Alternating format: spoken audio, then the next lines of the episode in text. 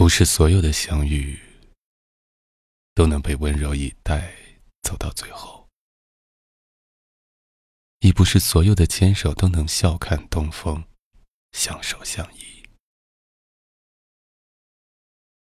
他是风度翩翩的青年才俊，他是温柔贤淑的大家闺秀。虽是金玉良缘，可到底，他不是他命中的家园。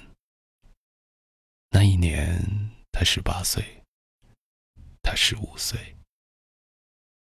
他们俩的婚姻是家庭包办。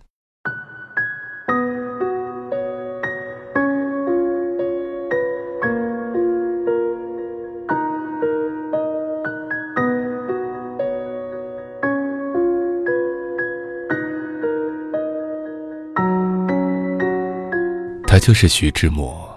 而他一生中最有关联的三个女人，就是张幼仪、林徽因和陆小曼。林徽因和陆小曼在当时都是女神级别的人物，也是民国的四大美女。即便到现在，也各自拥有一批粉丝。比起林徽因的才情、陆小曼的风情，张幼仪似乎总是最黯淡无光的那一位。徐志摩曾迷恋过林徽因，不过可惜名花有主，他在伤心之余遇见了陆小曼，并与陆小曼结婚，开始了他第二段婚姻。然而徐志摩至始至终都看不上为他无怨无悔付出那么多的原配夫人张幼仪。正如张幼仪对这段感情的比喻说：“我不过是一把扇子。”炎热堪用，秋天减气。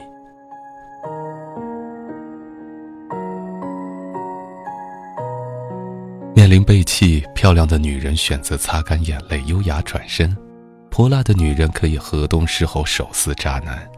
可既不漂亮又不泼辣的女人呢？如果在婚姻中手拿一副烂牌，要如何赢牌？在这个问题上。翻看古今案例，张幼仪的反击，无疑是最精彩的。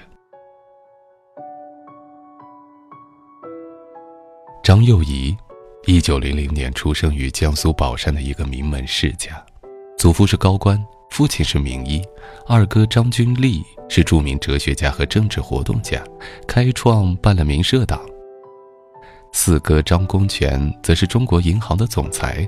在十五岁时，张幼仪经过四哥张公权的安排，嫁给了中国近代新月派代表诗人徐志摩。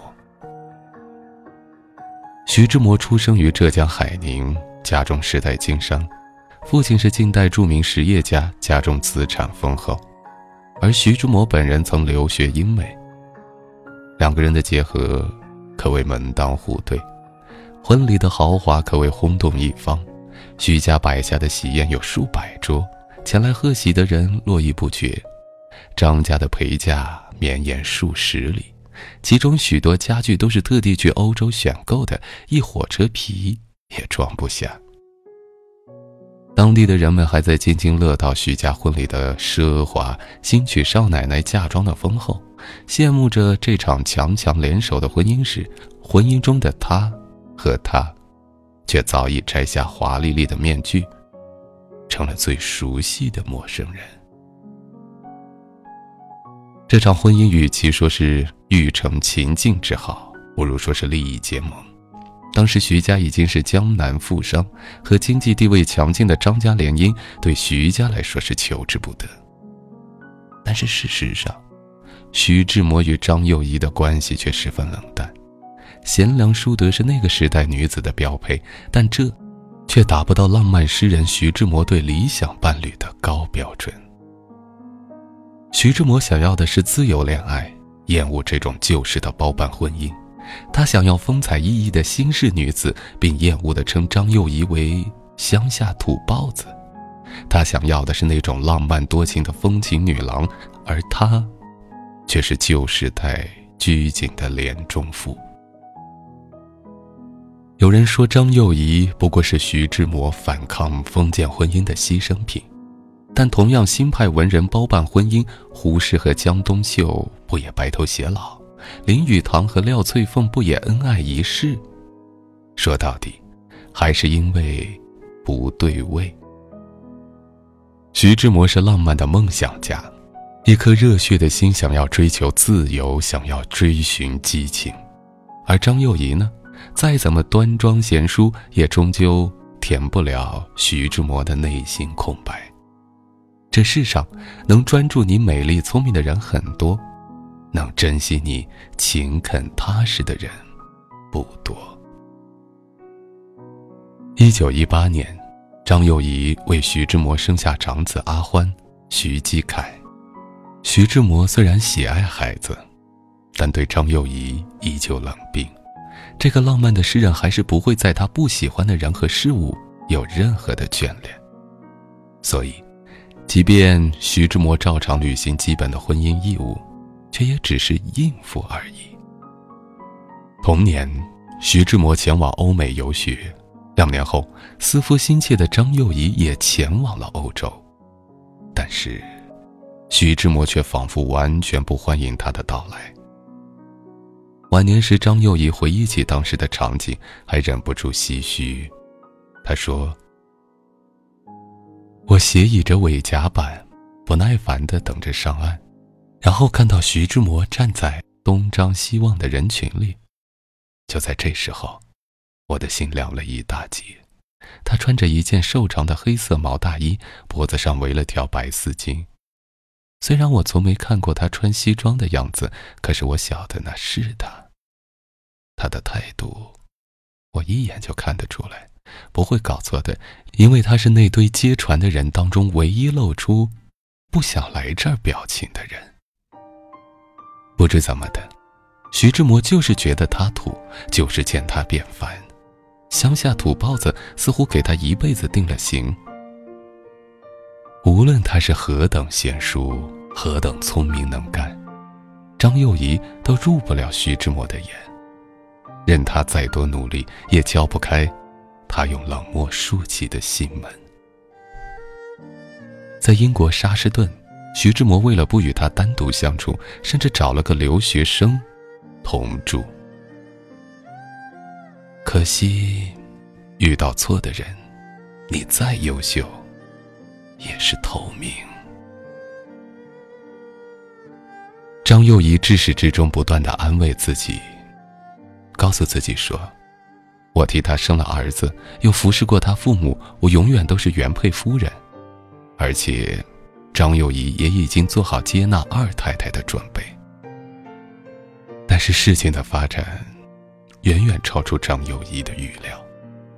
当时，徐志摩一心想要和林徽因在一起，毫不留情地向她提出了离婚。张幼仪一下子傻了，惊慌失措的无以复加，而那时。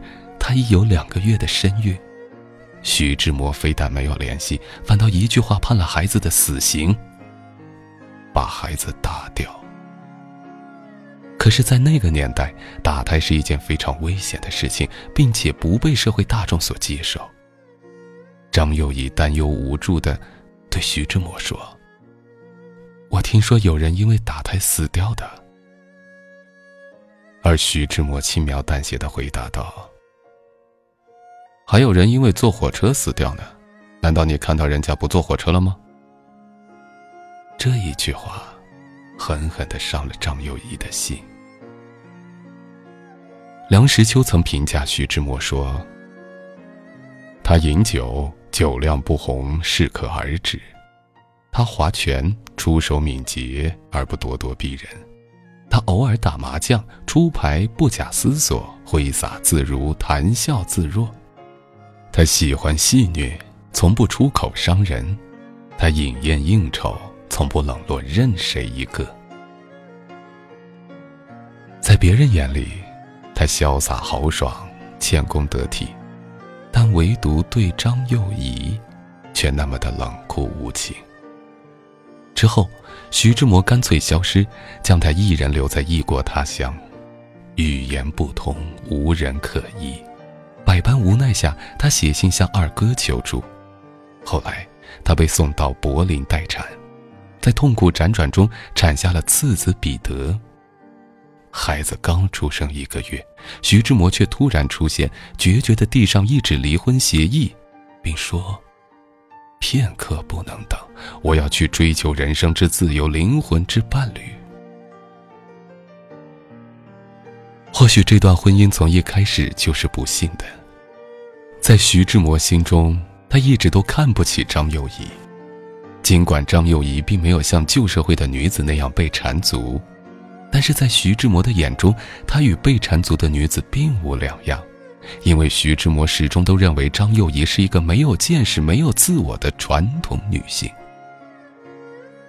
一九二二年，大半数的中国人都认识了张幼仪，虽然她不愿意，却依然成为了民国以来新式离婚的第一人。而当张幼仪在离婚协议书上签字的那一刻，她终于明白。这份委曲求全的婚姻，除了伤痛与羞辱，再无其他。从此，他要收回他的手，收回所有在他那里寄存的幻想与希望，就连协议书上讲定的五千元赡养费，他也一分不要。这时，徐志摩欢天喜地，写了一首诗，《笑解烦恼结》，送给张幼仪。在诗里，他认为忠孝节义是个死结，他把人道灵魂磨成粉屑。他认为自己是愚孝的牺牲品，却丝毫没有顾及张幼仪的感受。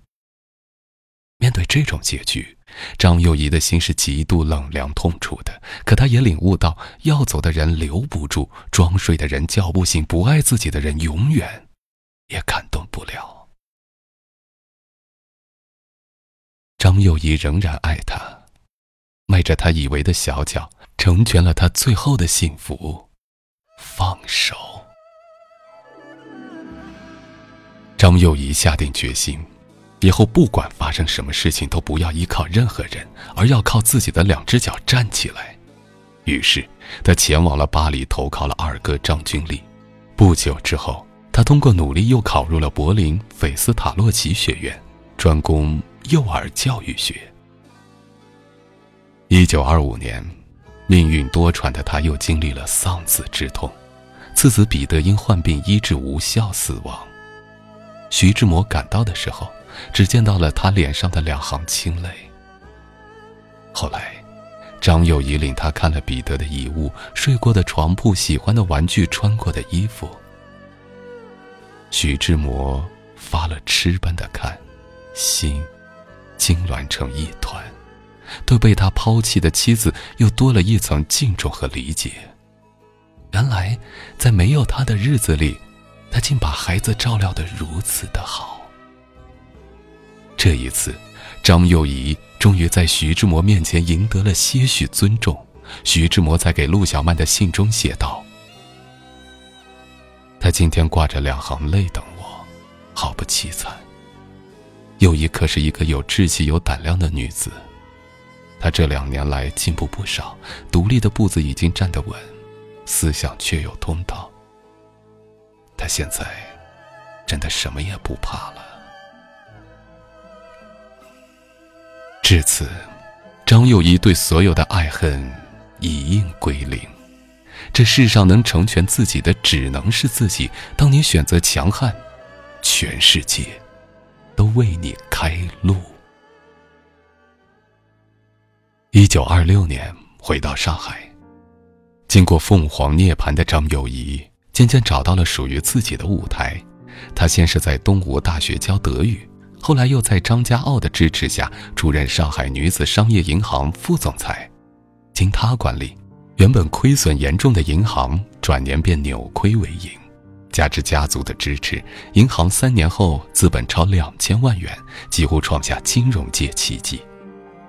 与此同时，八弟张宇九与徐志摩等四人在静安寺路开了一家云裳服装公司，张幼仪又被邀请出任该公司总经理，这也使他的经营能力得到了极大发挥。一九三四年。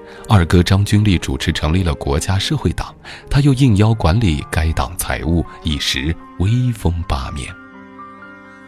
这些年来，张幼仪的自强不息、努力拼搏，终于赢得了徐志摩的尊重。而这背后，她独自承受的压力和内心的苦楚，也不是常人能轻易想到的。终获自由的徐志摩带着满腔激情去追寻灵魂伴侣林徽因，却不料，后者已随父母之命结缘的梁思成悄然回国，不久。嫁作他人妇，也是讽刺。再然后，他疯狂迷恋上绚烂多情的陆小曼，情感上虽丰富了，但现实中却不得不身兼五职，为生计疲于奔命。一九三一年十一月十九日，徐志摩搭乘的飞机失了事，陆小曼哭得死去活来，大动之下根本无力操持丧事。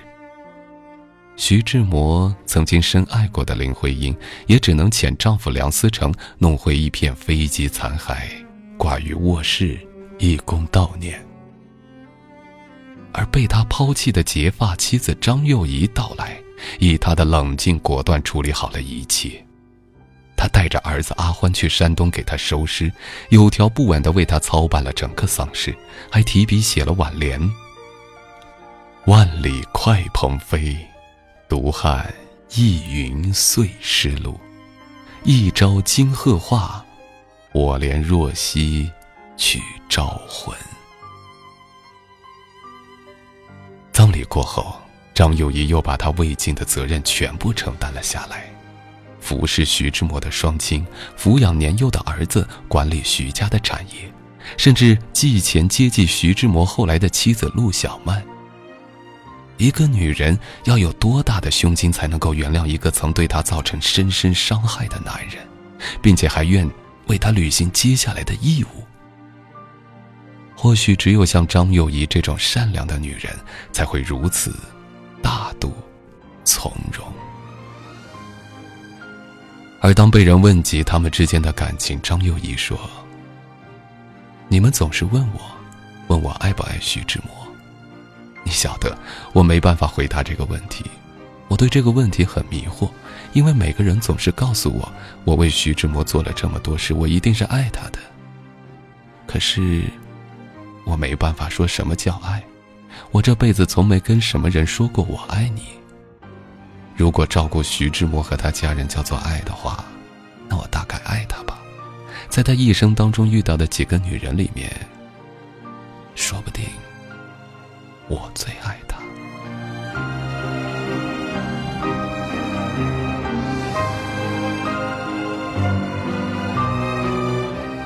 对于这样一个好女人，命运又岂会再辜负她？虽然晚，但还是来了。在五十三岁那年，张幼仪终于遇到了属于自己的另一半，忐忑间写信给儿子阿欢，征求儿子的意见。阿欢回复道。母职已尽，母心已慰，谁为母事，谁办母事？母如得人，儿请父事。于是，他终于有了能为他遮风挡雨的避风港。本就不是一件能强求的事情。如果你深爱一个人，在一起时就用力去爱，缘尽时，该放手时就放手。或许失去一段不被重视的感情，最有效的治愈就是放手。最精彩的报复便是幸福。